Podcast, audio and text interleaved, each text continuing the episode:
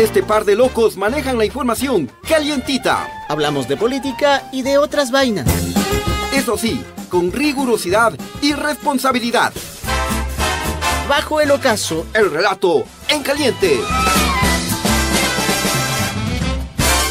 Esto lo hago para divertirme, para divertirme, para divertirme.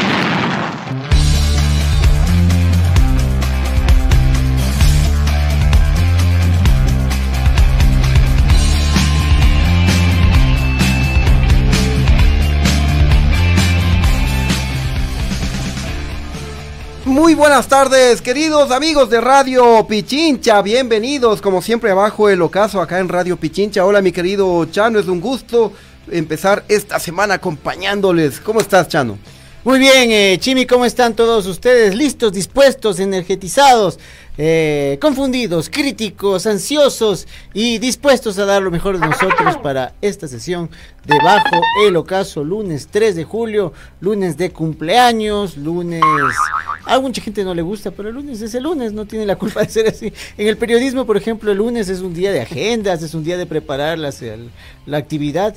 Ya martes, miércoles tienes que tener un tema fuerte para justificar tu función en un medio de comunicación, digamos, ¿no? Jueves, viernes y otra cosa. Oye, te veo preocupado, eh, estabas alistando la jubilación y ahora te va a tocar esperar cinco años más. Cinco años más a ti, pero a mí me va a tocar como 13 o 15 años más porque recién tengo 194 aportes, me faltan 133. Enterito entonces. Estoy chamito todavía, es que bueno, como la edad todavía no puede comprenderán ustedes, no puedo todavía. Pero realmente muy preocupante el tema, más allá del caso personal específico de cada quien, eh, lo que se está haciendo es realmente dañar un esquema que se basa en la solidaridad por un lado y también en la preocupación del Estado por los adultos mayores, cosa que por cierto es más retórica que cualquier otra cosa que podemos imaginar. Los adultos mayores aquí realmente y los niños vendrían a ser lamentablemente la última y la penúltima rueda del coche. Eh, así es, mi querido Chano. Ya nos vamos a despapallar sobre ese tema más adelante, ¿no? Ya. Muy bien, em, a ver, eh, vamos como siempre empezando con unos saluditos, eh, no sin antes recordarles que bajo el ocaso llega al gracias al auspicio de Coca-Cola Sinclair, que produce energía limpia y renovable, lo que reduce la emisión anual de al menos 4 millones de toneladas de CO2. Así es, y también estamos saliendo en otras radios, sobre todo en el Muisne, ¿no es cierto? En Esmeraldas. Ah, sí, sí, me olvidaba, somos retransmitidos por Radio Muisne 92.3 FM y también llegamos a la Amazonía a través de la retransmisión de Radio Líder Amazónica TV Online. Listo, entonces vamos con, los saluditos. Eh, ¿Tienes ahí? aquí está, ya que está, estás oyendo vos mismo, ya está aquí con nosotros. Rodrigo Vallejo Proaño, buenas tardes, chochólogos, Chimi Chano, buenas tardes. Un fuerte abrazo, gracias por informar. Pedro Arambari nos saluda, excelente inicio de semana. Compatriotas, gracias por mantenernos informados a los que estamos lejos, haciendo patria en Nueva York. Marcelo Castillo, buenas tardes, chochólogos, Chimichano desde San John, ¿cómo está Marcelo? Gustavo Santillán Galeas, saludos desde Durán al excelente dúo dinámico Chimi, el Batman y Chano, el Robin. Ese Robin tiene mala fama, loco, pero bueno. Ni modo, que nos informan con la verdad de los hechos. María de Moreira, saludos queridos compatriotas. Gracias por informar con la verdad. Sigan siempre con ese profesionalismo, ese humor, eso me estoy inventando yo. Bolívar Nahua, saludos chochólogos desde Guayaquil. Rodrigo Vallejo Proaño otra vez. Eso debe aprobar la nueva asamblea, que lo dudo que lo apruebe, nos está agregando al tema del IES. Y otros tantos más, pero mi computadora sigue preparando. bueno. Eh, acá también tengo unos saluditos. Eh, quiero empezar eh, haciéndolo con el colectivo Rumiñahui, que nos escucha siempre a esta hora, bajo el ocaso a través de Radio Pichincha. El colectivo Rumiñahui estuvo en Esmeraldas este fin de semana, llevando donaciones a las personas afectadas por las inundaciones. Felicidades por esa gestión, ¿ah? muy bien. Ya, a ver, ¿dónde tengo los saluditos? Ya. Eh, en, a través del Facebook Live eh, nos saluda Fernando David Mera. Por favor, comenten sobre esa malhadada reforma al IES del desgobierno del ladronazo, dice. Sí, sí, ya, ya, ya lo habíamos anticipado, ya nos vamos a, Está en el lugar correcto. Sí. Cecilia Abajo nos dice que tenga un excelente inicio de semana, gran dúo de periodistas confiables. Muchas bendiciones desde Norwalk, Estados Unidos. También nos saluda em, Luis, eh, ah, no, Lenin Raúl Román. Cordiales saludos desde Toronto, Canadá una sola vuelta, compatriotas, todo Nos pone un número por ahí. Em, Wilson Berresueta, buenas tardes, feliz lunes. Toma para que te lo fumes. ¿Qué pues? A ver, Luis Alberto Sánchez, eh, pueden enviar por favor saludos para Julie, que estamos escuchándolos en el trabajo, por favor. Ya entonces un cálido saludo a la Julie, de parte de Luis Alberto. ¿Te acuerdas de Julie? ah, sí, sí, por supuesto, por supuesto. Claro. ¿De qué crees que estaba hablando? De Yuri. Maldita primavera. no, ¿cuál de ya ese es Yuri. bueno, a ver, eh, Magdalena Hurtado también nos dice, hola chicos, ¿qué pasa con Elías? Ya les vamos a contar. Y a ver, ¿quién más? Gómez, Sergio nos dice, saludos. Otra vez toditito, y nos pone una manito amarilla, sí. Claro, tres chanchitos ¿Qué, más. ¿Qué significa eso? Hansel y Gretel. ¿Qué significa esa mano? Elías, pues lógicamente. Ah, la mano de la preocupación de Elías. Que le van a meter la mano a Elías. Claro. Ya. Bueno, eh, hay cambio en el equipo esta tarde. En el Control Master nos acompaña el DJ de Radio Pichincha, el Pato Pinos, ¿no? Y en la transmisión eh, digital, en esta ocasión, está a cargo de nuestro pana y amigo Esteban Bustamante. Así que estamos listos, ¿no? Claro. Cambio en el equipo, acá los titulares, o lo que queda de los titulares, pero estamos listos ya para empezar con la información. Información en caliente.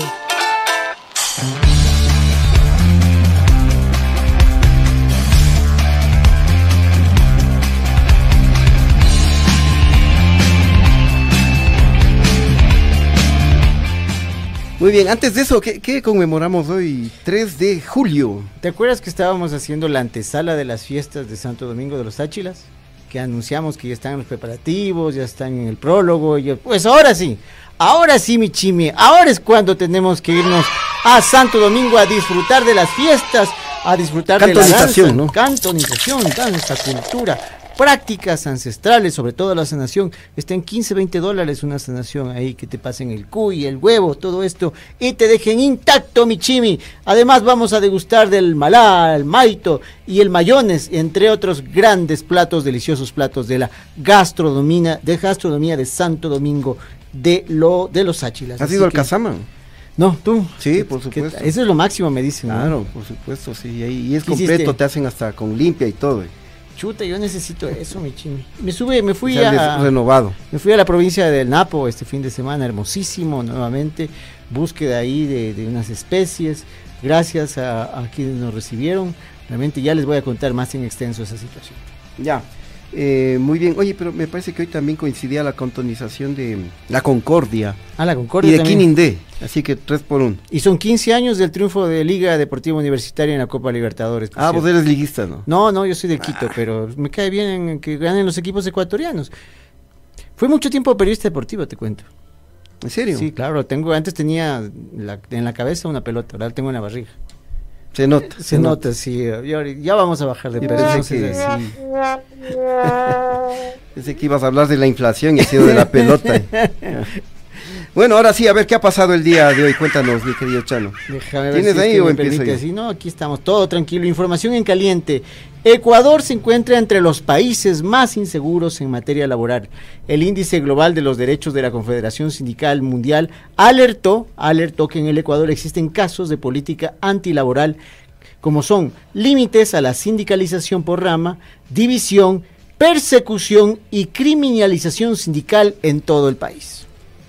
Así es, y la Confederación de Organizaciones Sindicales Libres eh, denunció que Ecuador es uno de los 10 países con menos garantías para los trabajadores en este año 2023 debido a las constantes violaciones de los derechos laborales. Y me estaba acordando que hay algunas demandas incluso de la Organización Internacional del Trabajo contra el Ecuador por algunas eh, violaciones a los derechos laborales, entre ellos el derecho a la eh, sindicalización. Eh, acá cuando quieren hacer algún sindicato, te cae el hachazo y fuera. Claro. esto pasó con un grupo de de trabajadores de la, de la SECON, pero afortunadamente ganaron, porque formaron sindicato, les despidieron, y por más que tenían nombramiento y, trabajaban ya muchísimos años, nada, les votaron. Pero hay los medios de comunicación que se están reorganizando, aunque no han cumplido finalmente lo que le debían a otros trabajadores, ¿no? Específicamente un canal ahora pues está tratando de salir al aire nuevamente, que es Canal 1, con muchos procesos legales pendientes. Así es. Bueno, cambiemos de, cambiemos de tema, eh, hablemos de la inseguridad.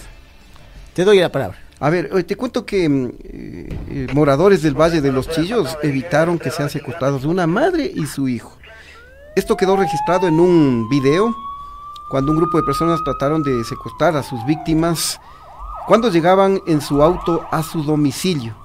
Ahí tenemos las imágenes para quienes nos siguen a través de eh, la frecuencia modulada 95.3. Estamos exhibiendo un video en el que eh, una señora con su hijo llegan en una camioneta y de pronto aparecen dos vehículos, se bajan personas seguramente armadas y, e intentan eh, someter para secuestrarles a esta, a, esta, a esta, madre e hijo. Pero afortunadamente los moradores reaccionaron hicieron bulla, se alarmaron y también acudieron posteriormente al lugar y ante esto se frustró este intento de secuestro. Sí, oye, qué, peligroso. ¿no? importante también que la organización de, de, los vecinos tenga tanto la valentía y el arrojo como la decisión de intervenir e impedir que esto se dé. Yo estuve la semana pasada en el Comité del Pueblo y que es un barrio complicado, no es un barrio así sencillo como muchos del país. Y sin embargo, ellos cada noche, saludos a, todo este comité, eh, se dan la vuelta en el barrio alrededor de 15 cuadras. Y a través de esta organización es que han impedido que libadores, eh, que personas con adicciones y también delincuentes este, sigan operando en el sector. Operen ya y, oye, nos topamos, pues loco, nos cruzamos con esta gente y realmente es complicado. Por eso te digo, realmente tenemos que ser solidarios ahora más que nunca. Sí, así es. Y, sabes que también em, en algunos barrios está dando resultado esto de las alarmas comunitarias. Porque cualquiera puede activar desde su celular, cualquier ciudadano, y haces bulla ya en toda la manzana, en todo el barrio, y, entonces eh, ya los, los ladrones salen corriendo. Y hay rondas que están haciendo también vía digital, ¿no? Vía digital hay unas rondas. así es. Bueno, hablemos de, de política, del acontecer nacional. ¿Qué, dijo Leonidas segundo Isabe? Bueno, eh, Leonidas se tiene una particularidad, este, eh, tiene datos, tiene información y tiene también algunas veces en su discurso elementos contundentes. Yo creo que lo que vamos a ver hoy es un ejemplo. Eh, Leonidas dijo, Leonidas Isa dijo que la evasión sigue siendo un problema central del Ecuador y es una guerra a la que no debemos descuidar. Más de 7 mil millones de dólares se van en evasión tributaria aquí en el Ecuador. Recursos que luego viene un gobierno, viene otro gobierno y se les terminan perdonando a las grandes empresas. Escuchemos este diagnóstico de la realidad en la voz del dirigente indígena Leonidas Isa. Aproximadamente 7 mil millones de dólares va en evasión tributaria. Cuando están ya acumulados con recargas, simplemente viene el siguiente año, dice como ya no van a poder pagar, entonces sale una normativa y se les perdona.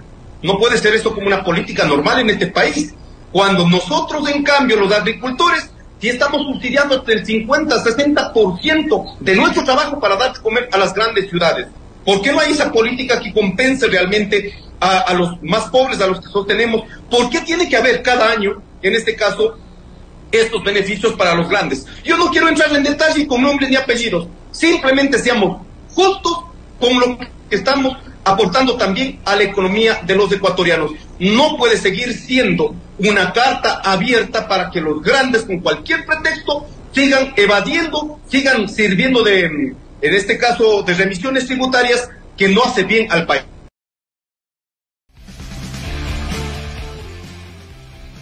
Ahí está, segundito, Leonidas dice. ¿eh? A los tiempos, o sea, ya ahorita me, me llama mucho la atención. A los tiempos, pero sí, toda la semana le sacas vos. ¿Cierto, no? o sea, a, los tiempos, porque sé, porque lo vimos desde la semana pasada. Ah, Pero también eh, a los tiempos que no habla del problema de Pachacuti y de la CONAIE, que es el tema electoral que quedó inconcluso, ¿no?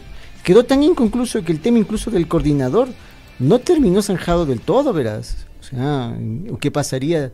Ah, fumarían, fumarían la, pupa de, la pipa de la paz entre eh, Marlon Santi y Leonidas Isa. ¿En qué quedó finalmente ese tema, Chimi? yo no entiendo finalmente cómo se resolvió quién es coordinador o, que me perdí una parte de la novela.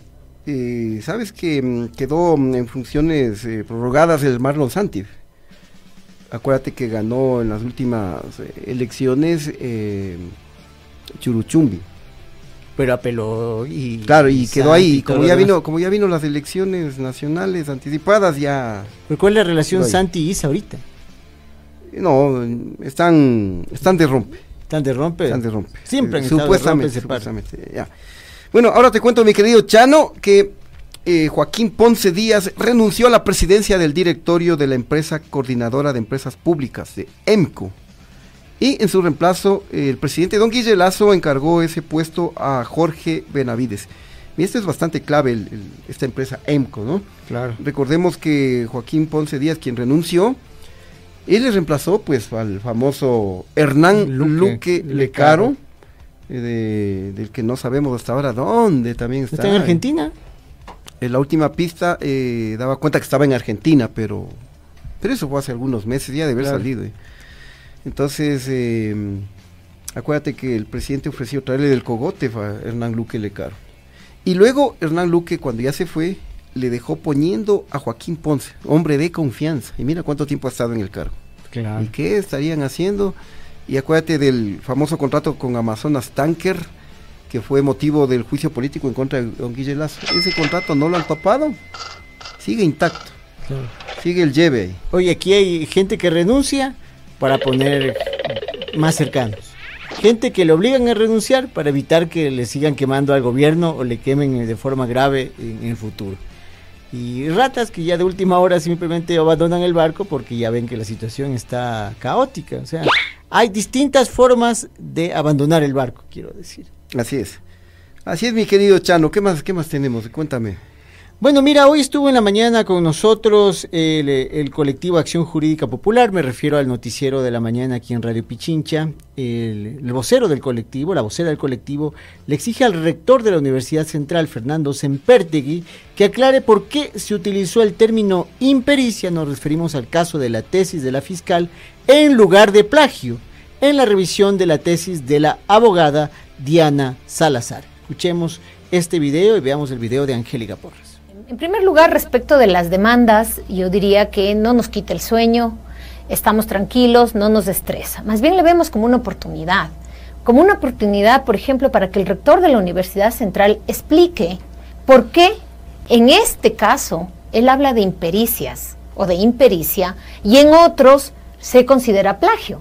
¿Por qué habiendo copiado ¿Y por qué? Evitando citar al autor no solo en el texto, sino también en la bibliografía final, porque eso ocurre en esta tesis.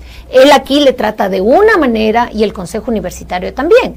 Más bien para nosotros es una gran oportunidad para poder eh, informar a la ciudadanía qué es lo que ocurrió, porque queremos saber qué ocurrió, porque en esa reunión del Consejo Universitario estuvieron ocho horas, nueve horas reunidas, con un informe de cuatro páginas entonces, ¿qué pasó?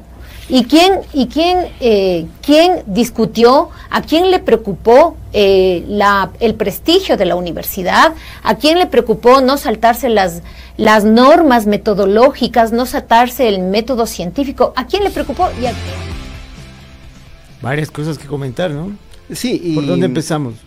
Eh, bueno, primero que también la doctora Angélica Porras ratificaba que le tiene sin cuidado cualquier acción legal de las que anunció la fiscal general, ¿no? Porque acuérdate que la de Anita Salazar salió como pavo ahí con, con el informe del Consejo Universitario de la Central, ¿no? Entonces dijo, con esto, ahora sí les voy a caer, voy a ir con acciones legales. Con esto les pago. Claro.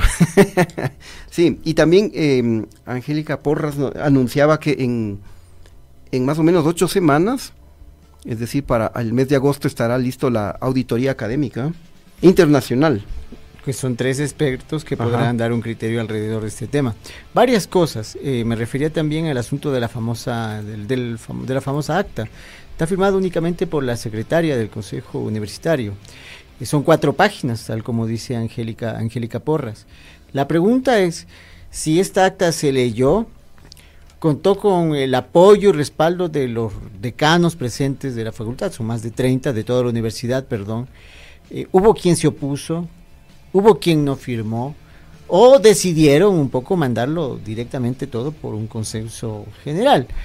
Esos detalles son los que estamos buscando. Yo particularmente me he acercado a dos decanos conocidos y guardan un silencio eh, sospechoso, guardan un silencio que me huele un poquito a miedo, a que no haya una consecuencia en contra de ellos. Quisiéramos saber qué opina el, decano de la Facultad de Sociología, el de Comunicación, por ejemplo. Sería interesante saber qué, elementos nuevos en términos de comunicación o, de, o de, en términos de comprensión de la sociedad nos pueden aclarar, pero guardan un silencio clerical. Oye, eso es bastante grave lo que tú comentas, porque mm, dar una resolución debería estar con las firmas respectivas de todos sus integrantes. ¿Para qué van si no? Y eso no lo han hecho público, ¿no? El documento tiene firma de la secretaria del Consejo Universitario. Y Acción Jurídica Popular, tuve la oportunidad de hablar en la mañana con uno de los delegados, está solicitando el documento completo. Jura que hasta ahora se lo mandan. No tiene el documento completo. ¿Qué están cuidando? ¿O nosotros somos unos locos eh, paranoicos y nos estamos inventando, eso sí, quizás, pero no los señores de acción jurídica, para que, para saber realmente, suponte que hay un decano que no firmó. Sería ah, gravísimo. Sería, ah. sería interesante llamarlo. Y además que, y además que debería haber mayoría, ¿no? Claro, son 30. debería haber las, eh, las firmas de la mayoría. Claro, porque es verdad, se demoraron ocho horas allá en Amorita y de lo que yo sé, les quitaron hasta los teléfonos celulares. Imagínate. Yo estaba que le escribí ahí el ¿Y para qué se fueron a reunir?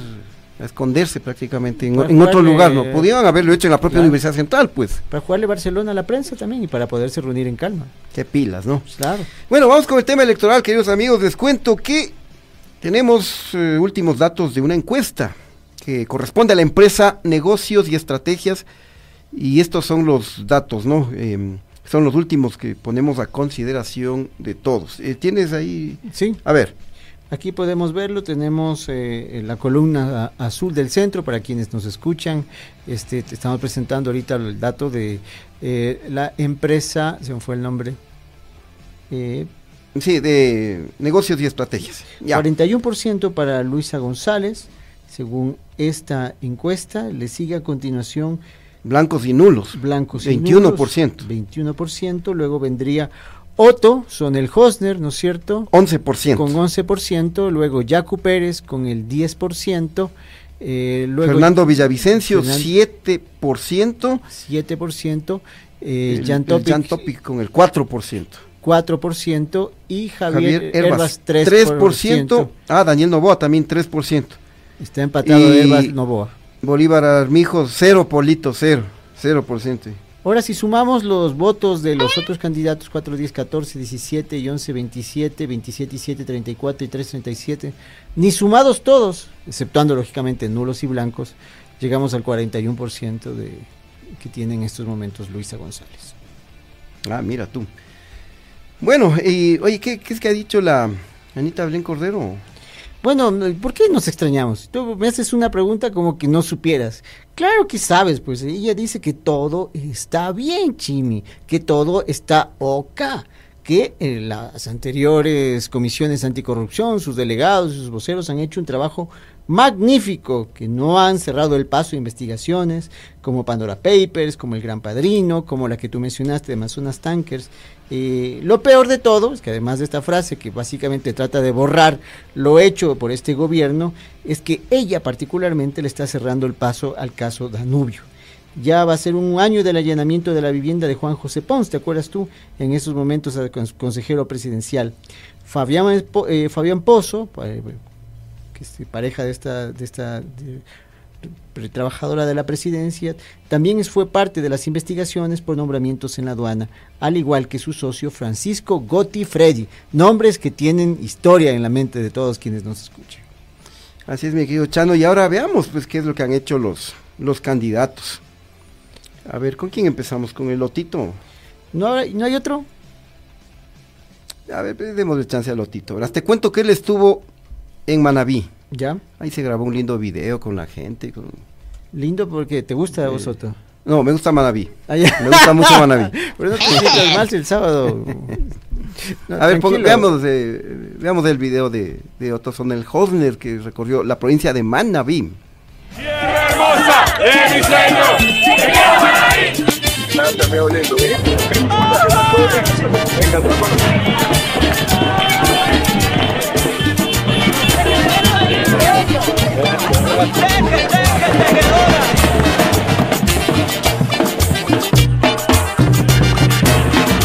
La última vez que estuve aquí estuvimos entregando con eh, la canción de Don Medardo y sus ah, players. De Don. Medardo esa no, piripim, Sí, de, Don Medardo es, ¿no? Sí, nuestro DJ nos confirma que sí.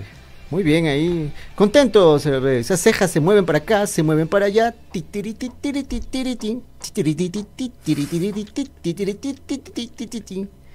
Me sale, ¿no? Cualquiera se convence, ¿no? Cualquiera. bueno, eh, mientras tanto les cuento amigos que el Jan Topic, el pistolero, ¿no? El, combatiente de Ucrania, el que no le pega ni a un chicle con esas claro. escopetas de juguete. Que no ve, ciego. Él anda dedicado a grabar videitos. Y uno de los últimos tiene que ver con la drogadicción, ¿no? Tema. Contra las drogas. Veamos qué tratamiento le da.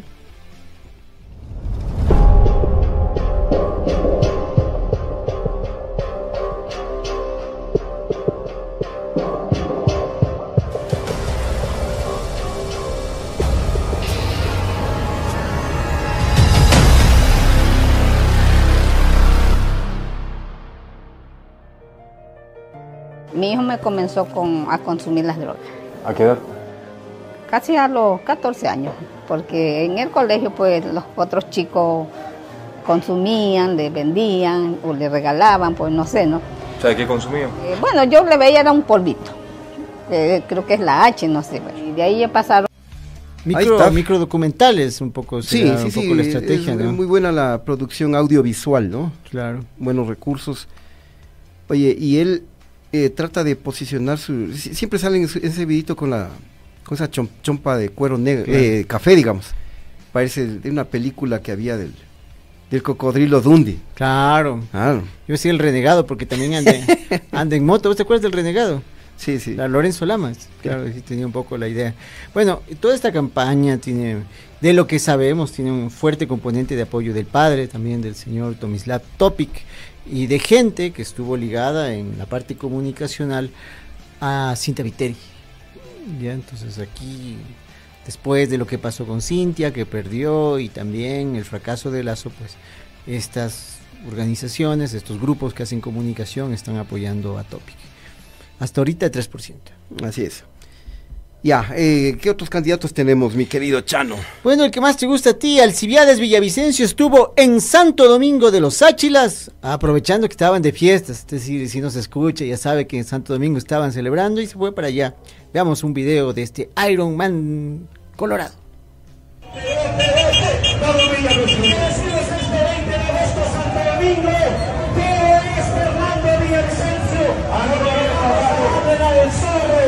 Porque nos quitaron la universidad, porque nos quitaron la realidad, porque se llevaron la plata. Este 20 de agosto todos votamos por Fernando Villavicencio.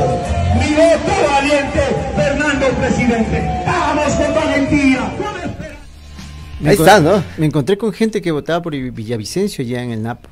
¿Ah, sí? Claro, y el argumento es, es que, que el hombre ha luchado contra la corrupción y claro, y te repiten cosas del gobierno de, Correa y de otros diciendo que la corrupción y demás, pero no saben nada, por la edad, lógicamente, la gente muy joven, de lo que pasó realmente entre el 2007 y 2017. Entonces, a mí me parece importante en algún momento recordar varias cosas, qué es lo que se avanzó, en qué cosas debieron mejorarse, lógicamente, pero tampoco que nos atengamos únicamente a los recursos o a los discursos que nos repiten los demás. Claro, pero ¿cómo va a haber luchado contra la corrupción eh, Fernando Villavicencio si él ha sido el más grande defensor de don Guille Lazo y mira los escándalos de corrupción del gobierno de don Guille Lazo? se vende como un justiciero. ahí hay una contradicción, pues, hoy.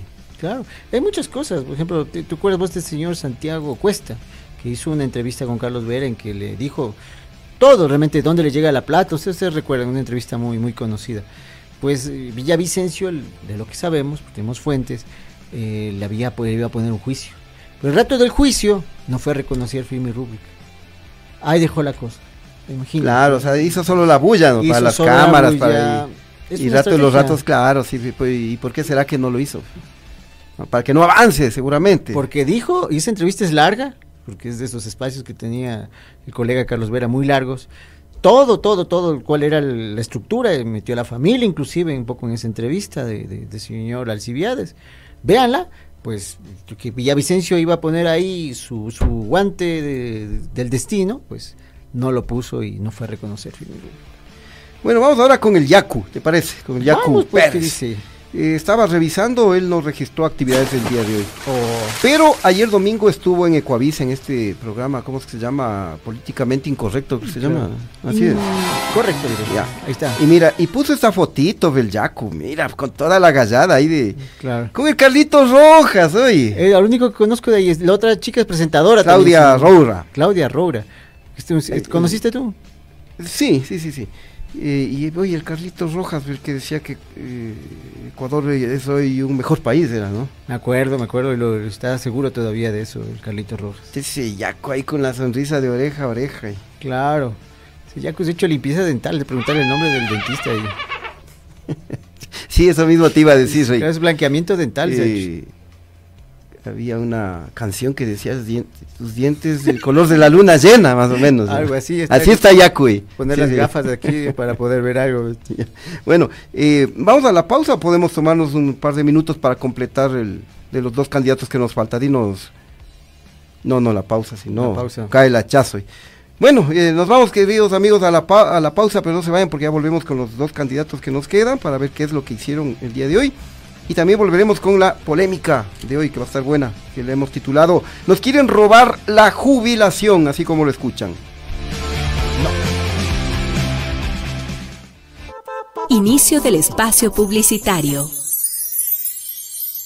¿Te has preguntado de dónde viene? Te invitamos a que vivas con intensidad el mundo de los deportes. Te invitamos a que opines, rías, te enfades, te emociones. A que despiertes tus más fuertes pasiones. Un espacio diferente con información actualizada sobre el universo deportivo. Con debates y análisis desde todos los puntos de vista. Te esperamos de lunes a viernes desde las 13 horas. Porque en deportes también somos el otro relato. Sintonízanos. Somos Coñeque. Somos Radio Pichincha.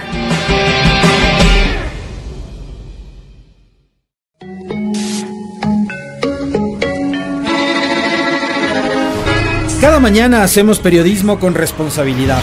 Cada mañana hacemos periodismo con responsabilidad. Miramos a todos los costados, más ahora cuando Ecuador está viviendo tiempos complicados, oscuros. Aquí no prefabricamos libretos, conversamos entre todos y todas y arrancamos el diálogo colectivo con ustedes, nuestra audiencia, quienes han hecho de este el programa líder de opinión de las mañanas.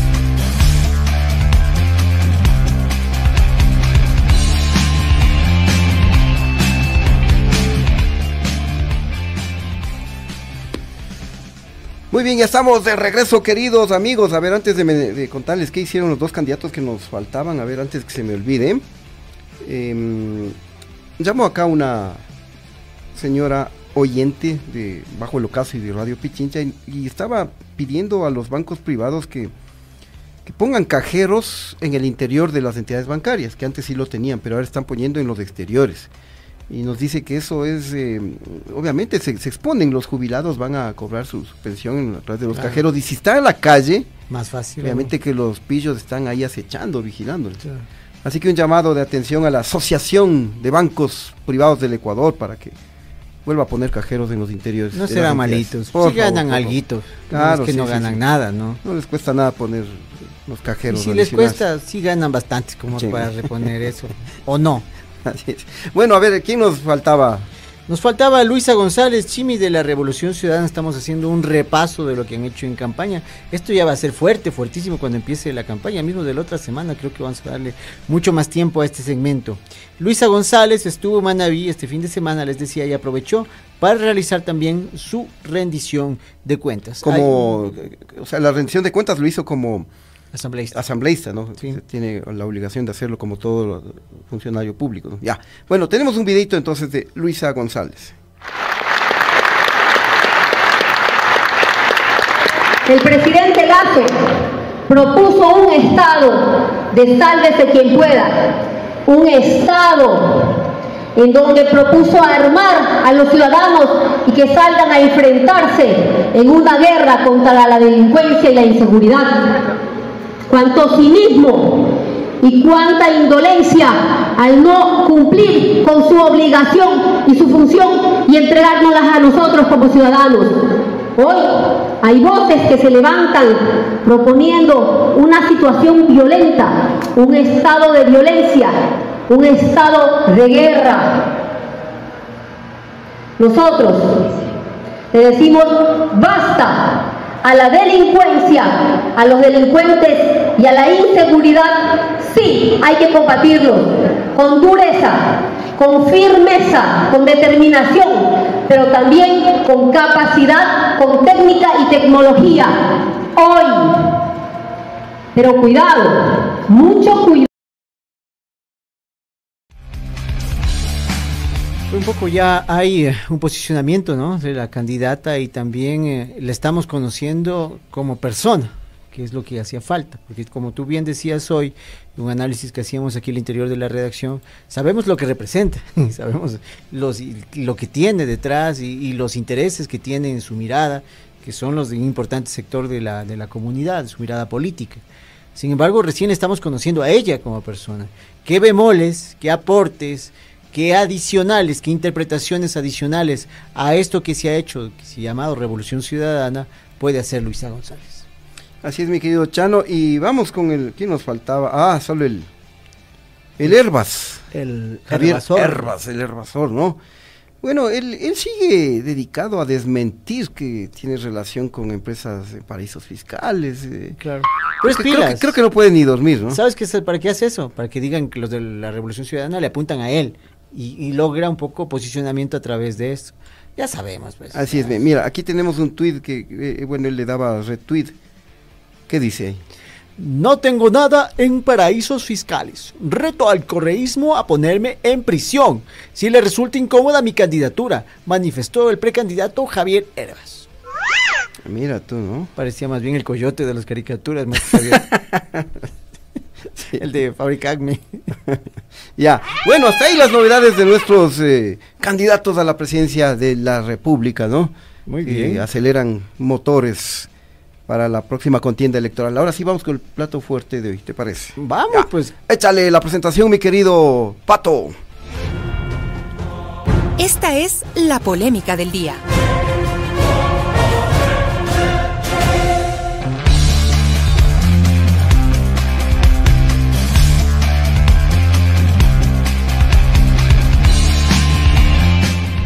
Nos quieren robar la jubilación, queridos amigos, así como lo escuchan, y esa es la polémica que les hemos preparado para esta tarde. Chistoso, Jimmy, pensé que dijiste que nos quieren robar la jubilación.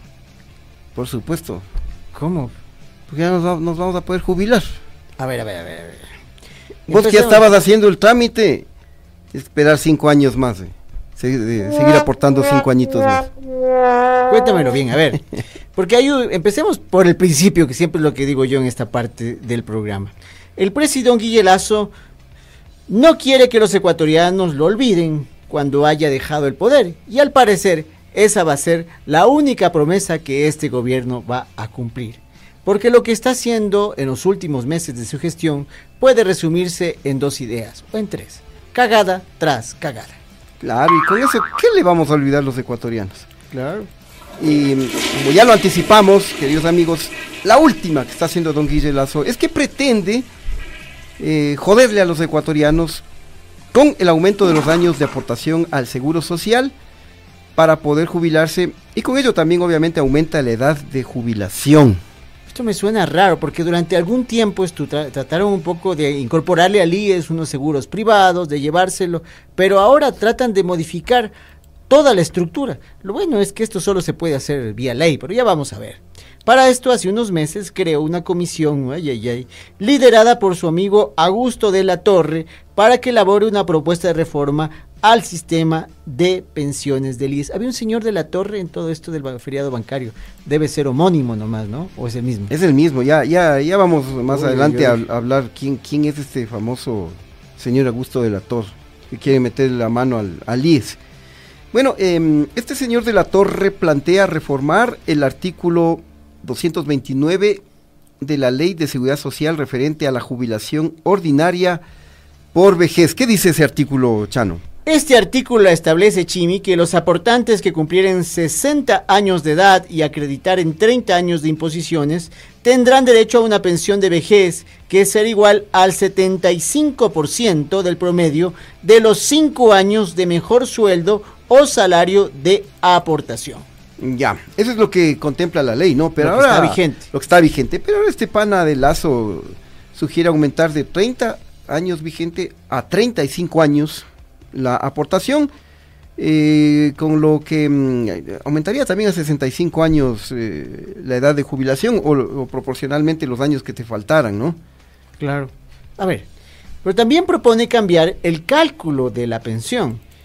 Que la, que la pensión se calcule, sea promedio, sea el resultado del promedio, más bien dicho, de 20 o 25 años, en lugar del promedio de los 5 años con mejores remuneraciones.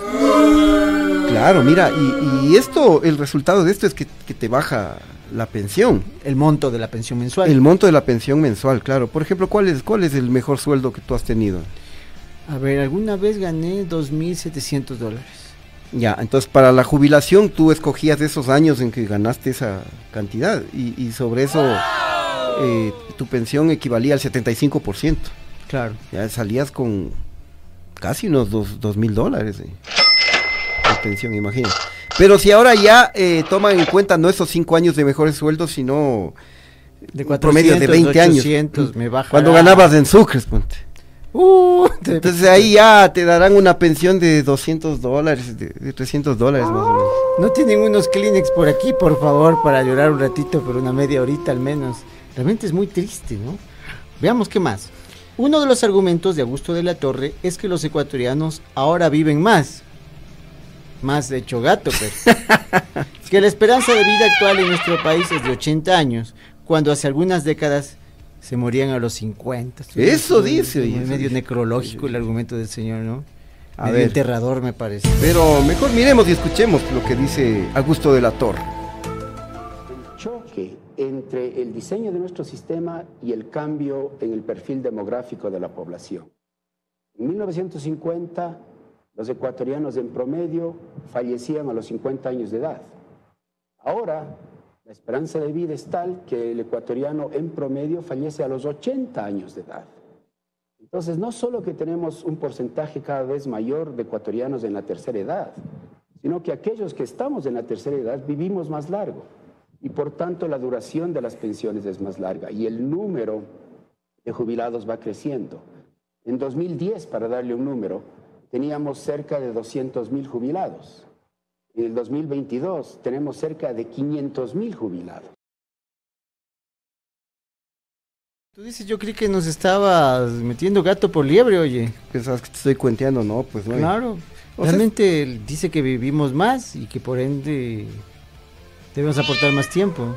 Claro, o sea, él quiere que prácticamente eh, uno llegue a la jubilación, pero ya así con las justas, o sea, ya te jubilas y, y estiras, la, tumba. y estiras la pata. Claro, me jubilé.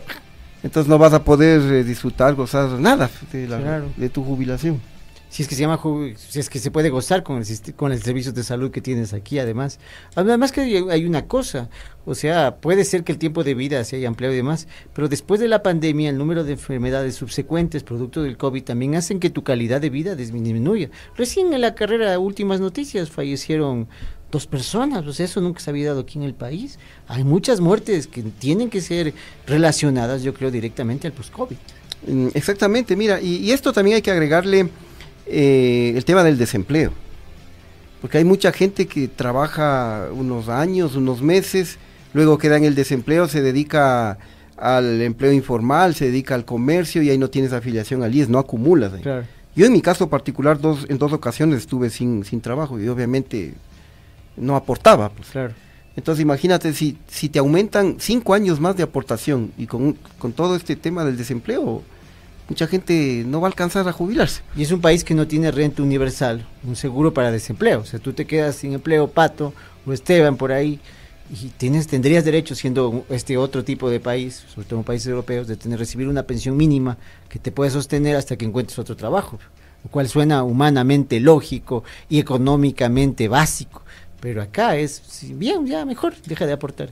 Y a los seis meses pierdes la cuenta, ¿no? Del IES también. Así es. Y mira que para adorar la píldora tratan de hacer creer que solo suben los años de aportación a 35 y que la edad de jubilación se mantiene a 60 pero no es así porque directamente también sube, sube la edad, pues. Claro. A ver, tenemos una explicación eh, sobre esto de Henry Llanes, presidente del Frente Nacional por un nuevo IES. Escuchemos y miremos. ¿Qué dice la comisión? No, no vamos a subir la edad de jubilación. Lo que vamos a subir son los años de aportes. Entonces es un juego de palabras. Ellos quieren camuflar, ellos quieren ocultar su intención, pero no la van a poder hacer porque es muy evidente y muy clara. Entonces, entonces dice, eh, lo que vamos a hacer es incrementar en cinco años, en cinco años, eh, los años de aportación. Es decir, en vez de que cumplan 30, van, van de aquí en adelante, una vez que entre en vigencia la reforma, van a tener que cumplir 35 años. Yo le pregunto a Viviana y le pregunto a la opinión pública esos cinco años de aportes que le incrementan, que ya no son 30, sino y si no son 35, ¿están o no incrementando la edad de jubilación de 60 a 65 años? Sí. ¿Qué dice la comisión? Lo dice un conocedor en, en el tema. Se aumenta la edad y también se hace otro cálculo para la jubilación. Ese es un documento que ha elaborado esta comisión, presidido por el señor Augusto de la Morgue, digo de la Torre. Así veo que le están poniendo ya como Augusto de la Morgue. Claro, ya le bautizaron aquí los panas del, del YouTube. Oye, pero también tenemos de opinión de algunos ciudadanos sobre este incremento de los años de aportación. Eh, vamos a presentarles a continuación eh, qué es lo que piensa la ciudadanía. Esto fue captado por nuestra compañera reportera Viviana Erazo. Miremos y escuchemos. Eh, aumentar inclusive cinco años más, nosotros saldríamos ya simplemente a, a morir, como quien dice, porque eh, cada profesión tiene su riesgo y... ¿De qué quieren aumentarnos los aportes para más años mientras una persona tiene 35, 40 años no hay trabajo? ¿Para qué piensan aumentar los años? Que yo no estoy de acuerdo que aumenten más años porque eh, a, mí me, a mi manera de pensar parece que el seguro quiere que estemos más viejos para no poder disfrutar nuestra pensión, porque ya viejos, ¿qué podemos hacer? La indignación está más que justificada. Este debería ser un tema por el que solito la gente debería organizarse y reclamar. Dijo, no digo protestar, no digo quemar llantas, digo pararse frente al IES y exigir cambios y, y llamar la atención porque realmente es un tema que abarca a la mayor cantidad de ecuatorianos. Yo no sé si habrá otro tema que tenga esta capacidad de aglutinar a, tantos ecuatorianos como es Elías.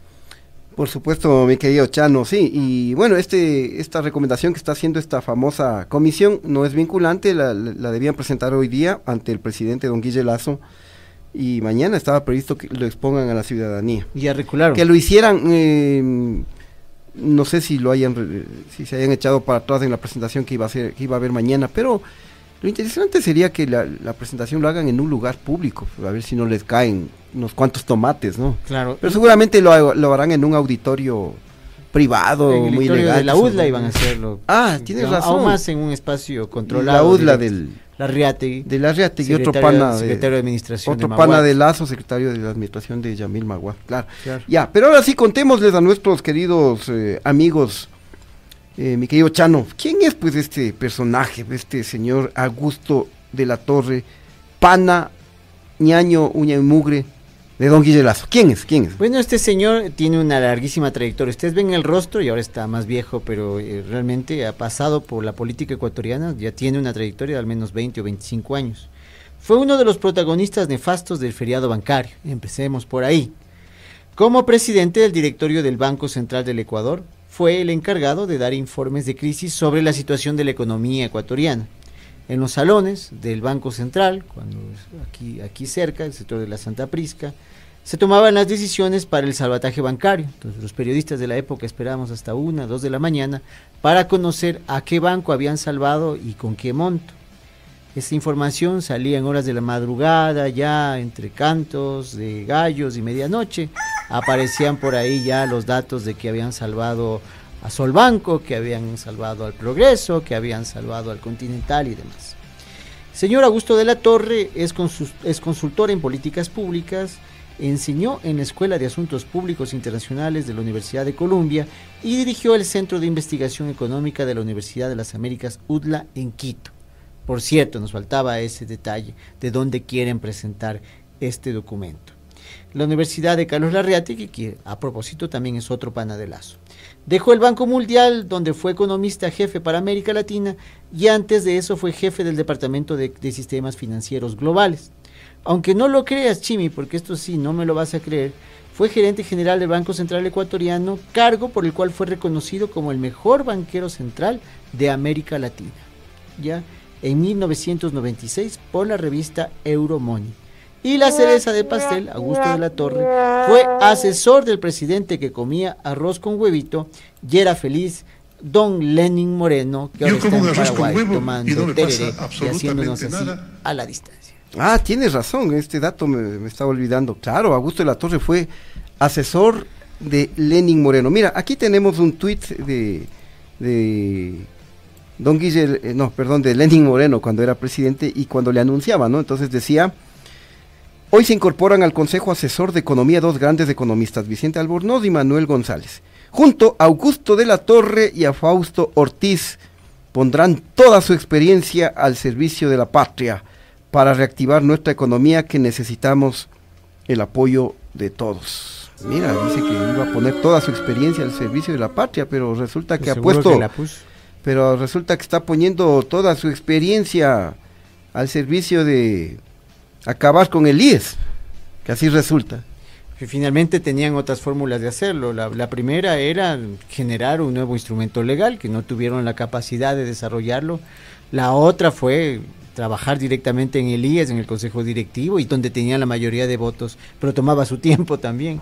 Así que optaron por este procedimiento semi-académico, semi-informal inclusive, de un, de un examen exógeno, y a partir de ese tratar de cambiar una estructura. Vaya a ver, vaya a ver, con eso no se puede hacer así. Y, y mira, de acuerdo a entendidos, eh, estas reformas no se podrían ejecutar. Serían inconstitucionales Entrando por ahí de principio. Exactamente, porque eh, no puede haber regresión de derechos. O sea, si los ecuatorianos tenemos el derecho de jubilarnos a los 60 años, no puede haber un retroceso. Y eso te garantiza la Constitución. Pero, quién sabe, ¿no? Porque acá como pisotean la Constitución y las leyes, no sabemos lo que lo que vayan a hacer, ¿no? Y además que como don Guille Lazo ya está de salida, no le importa la popularidad, no le importa nada. Y acuérdate quién está al frente del Instituto Ecuatoriano de Seguridad Social.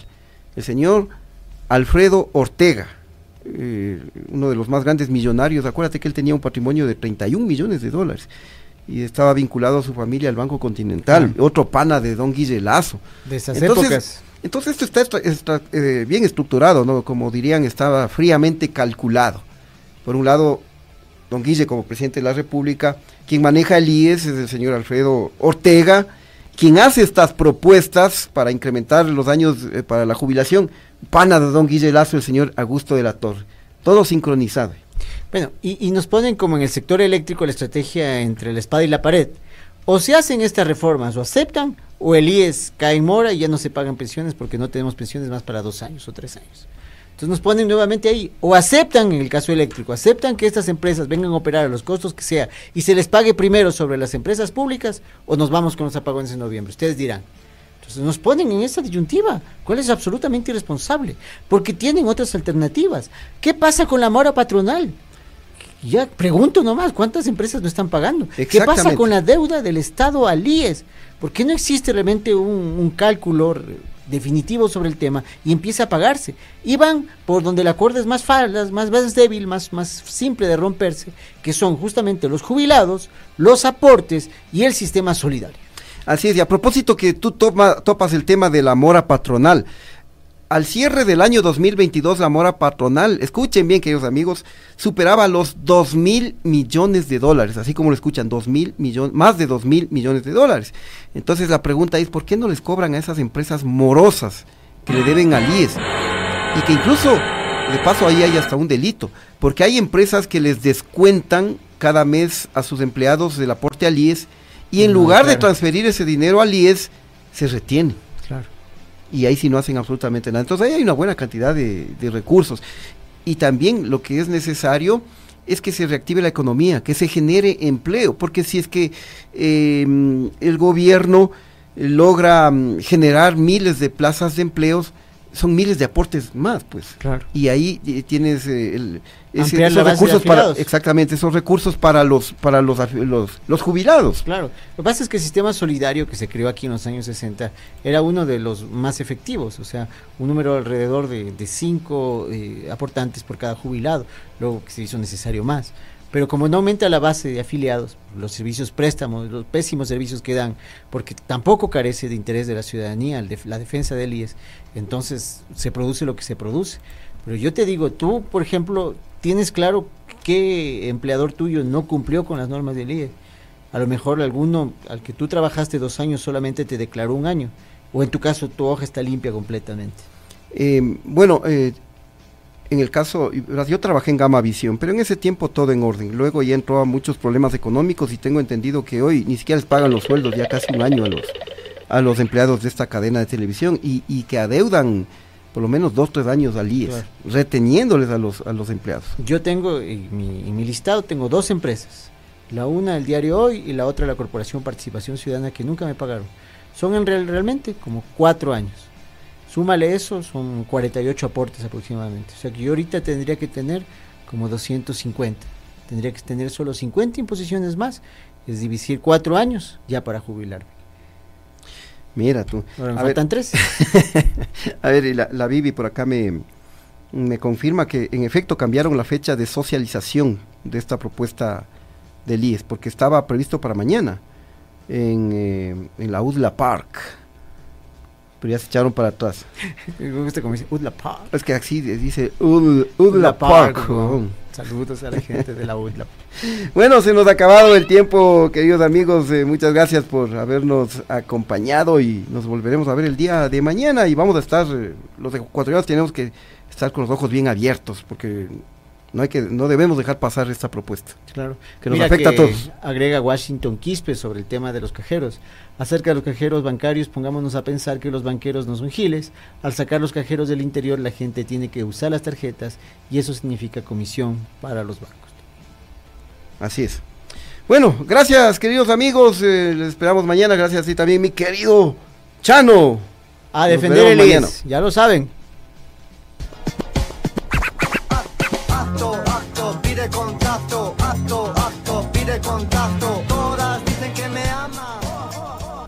Bueno, recuerden, ya se nos, se nos escapaba, eh, que bajo el ocaso llegó gracias al auspicio de Coca-Cola Sinclair, la energía que genera esta central logra cubrir en promedio el 30% del total de energía hídrica del Ecuador. Ahora sí, gracias al auspicio de la obra más grande del país, les decimos chao, hasta mañana.